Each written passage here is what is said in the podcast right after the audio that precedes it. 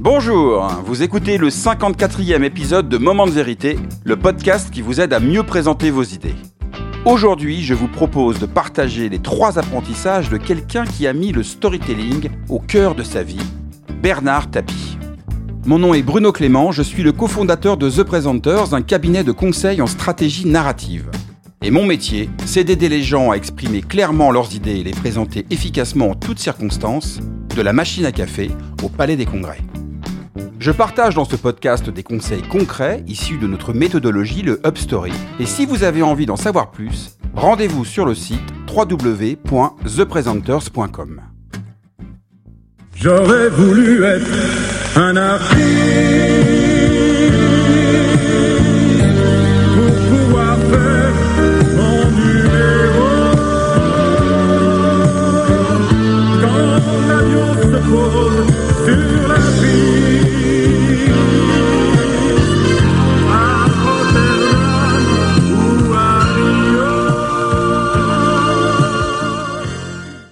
Alors avant d'aller plus loin, je tiens à préciser que l'objectif de cet épisode n'est pas de faire l'apologie de Bernard Tapie. J'ai bien conscience que le personnage est clivant et controversé.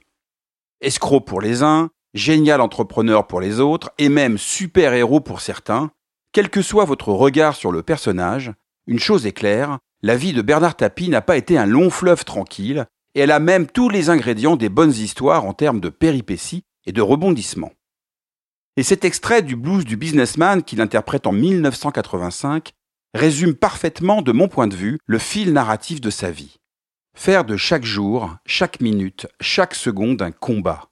Le combat de quelqu'un parti de rien et qui ne se satisfait jamais de ce qu'il a. Et c'est de cet aspect quasi romanesque de son parcours dont j'aimerais vous parler aujourd'hui. Et je vous propose de décrypter trois extraits audio issus de sa vie médiatique qui constituent trois apprentissages pertinents pour vos prochaines prises de parole.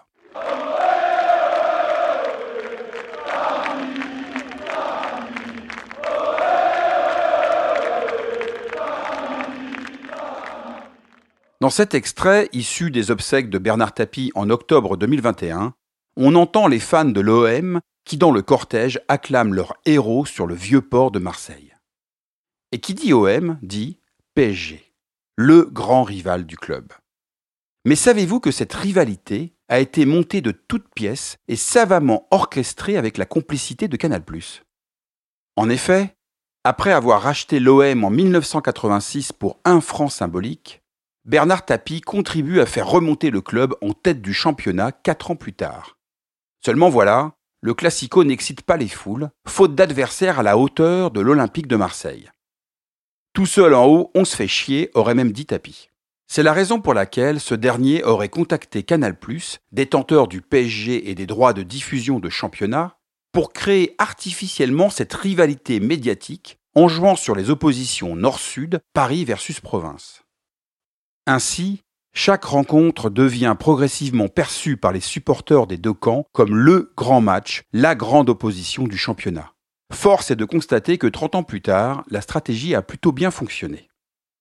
Donc le premier apprentissage de Bernard Tapie que j'aimerais partager avec vous, c'est que pour mobiliser vos équipes et générer de l'engagement autour d'un projet, vous avez besoin d'identifier un adversaire à la hauteur de vos ambitions.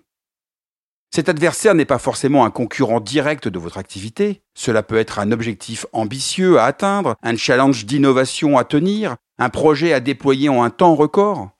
Plus le défi est audacieux, plus les résistances sont fortes, plus la mobilisation autour de votre projet peut générer de l'engagement, de la fierté et de la mobilisation. À condition, bien entendu, que ce projet fasse sens pour votre public. Bref, comme l'a si bien écrit Corneille dans le Cid, à vaincre sans péril, on triomphe sans gloire. Vous êtes un tartarin, un bluffeur. C'est pas parce que vous avez une grande gueule et que vous criez fort que Non, vous arrivez. poli, mais je monsieur. peux pas être Vous êtes poli sorti des vous. bas-fonds, on le sait, vous Oui, soyez poli. Vous oui. avez dû apprendre à parler La, seule vous différence, la seule différence, c'est que c'est pas parce que vous affirmez fort quelque chose que ce que vous dites est vrai. Parce que vous dites n'importe quoi. C'est parce qu'on déculpabilise ceux qui se trouvent une bonne raison qu'on a un Front National si fort. Car si Le Pen est un salaud, ceux qui votent pour eux sont des salauds. Que l'on aime ou pas Tapi, il y a bien une chose qu'on peut lui reconnaître, c'est qu'il est le premier à vraiment avoir su tenir tête à Jean-Marie Le Pen et plus globalement à l'extrême droite. Et quelque part, c'est ce qui lui a permis de rentrer dans le gouvernement de gauche de François Mitterrand en tant que ministre de la Ville, alors même qu'il était classé comme patron plutôt à droite. En effet, deux adversaires peuvent tout à fait s'associer et se soutenir à condition qu'ils aient une cause commune à défendre. Bien que François Mitterrand soit socialiste et que Tapi ne le soit pas, ils ont une cause commune, lutter contre l'extrême droite. Et le deuxième apprentissage que l'on peut tirer de cet exemple est le suivant. Exprimez la cause commune qui vous lie avec votre public. Si vous voulez mobiliser le plus largement possible votre public autour de vos projets, il est essentiel d'identifier et de formuler le plus clairement possible cette cause commune qui vous unit à lui au-delà de toutes vos divergences. Faites une émission de télé. C'est pas un chef d'entreprise, c'est pas le patron de la télé, c'est Mitterrand, qui n'était pas de droite, qui me demande de faire une émission pour donner envie à la jeunesse française de faire de l'entreprise. Ben voilà à quoi elle a servi, ma vie. Voilà. Voilà. J'ai l'impression que je suis pas né pour rien. Dans cette interview donnée par Bernard Tapie en juin 2021, alors qu'il sait qu'il ne lui reste plus que quelques semaines à vivre, ce dernier exprime avec beaucoup d'humanité le sens qu'il a donné à sa vie, à savoir donner envie aux gens d'entreprendre. En faisant cela, il apporte de la cohérence narrative à une carrière et une vie qui pourtant pourraient sembler totalement incohérentes. D'abord chanteur, puis entrepreneur, puis président de l'OM, puis présentateur de TV, politicien, acteur, eh bien le point commun de tout cela, c'est d'être guidé par l'envie d'être entrepreneur de sa propre vie.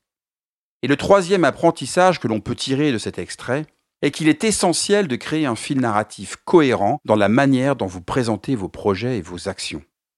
Une histoire qui n'a ni queue ni tête est une histoire incohérente. Et l'incohérence génère de la défiance. Et c'est la même chose pour vos projets. On ne peut pas mobiliser les gens sur du flou. Plus vous ferez un effort de cohérence narrative dans vos propos, plus vous renforcerez la confiance en vos idées et l'engagement de celles et ceux qui vous écoutent. Et si le sujet vous intéresse, je vous invite à écouter l'épisode 38 de Moment de vérité, l'importance du fil narratif qui vous explique comment faire. Donc, pour conclure, les trois apprentissages de Bernard Tapie que je vous propose de mettre en pratique pour optimiser l'impact de vos prises de parole sont les suivants. 1. Trouver un adversaire ou un défi à la hauteur de vos ambitions. 2.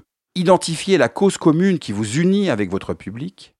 3. Mettre en cohérence narrative l'ensemble de vos idées et actions. Et pour terminer, je me suis prêté à cet exercice pour vous inciter à le faire vous-même. Chez The Presenters, notre seul et unique adversaire, c'est nous-mêmes et notre capacité d'innovation. Notre défi quotidien est de chercher en permanence à améliorer la qualité de nos contenus, de nos accompagnements, pour générer non pas de la satisfaction, mais de l'enthousiasme auprès de nos clients. La cause commune que nous partageons avec nos clients est très claire. Tout faire pour rendre leurs idées désirables, guidées par une conviction. Les idées, les projets ont besoin d'être bien présentés pour aboutir. Et enfin, la cohérence narrative de l'ensemble de nos actions repose sur notre socle méthodologique solide, le Upstory, qui nous permet d'intervenir en conseil, en coaching, en formation et en conférence avec le même niveau de pertinence et d'engagement. Alors et vous? C'est quoi votre réponse à ces trois questions? Merci d'avoir écouté ce 54e podcast. On se retrouve dans 15 jours pour un nouvel épisode de Moment de vérité. Si vous avez envie d'en savoir plus sur The Presenters, notre méthodologie, notre offre de conseils, de formation et de conférences, je vous invite à télécharger gratuitement notre petit guide de survie pour rendre vos idées désirables que vous trouverez sur le site www.thepresenters.com. Enfin, si vous aimez Moment de vérité, le meilleur moyen de le soutenir est d'en parler autour de vous et de vous abonner sur la plateforme de votre choix, Apple Podcast, Spotify, Deezer, en y laissant un commentaire positif accompagné de 5 étoiles. Encore merci pour votre écoute et votre fidélité. Je vous dis à très bientôt sur Moment de vérité, le podcast qui vous aide à mieux présenter vos idées.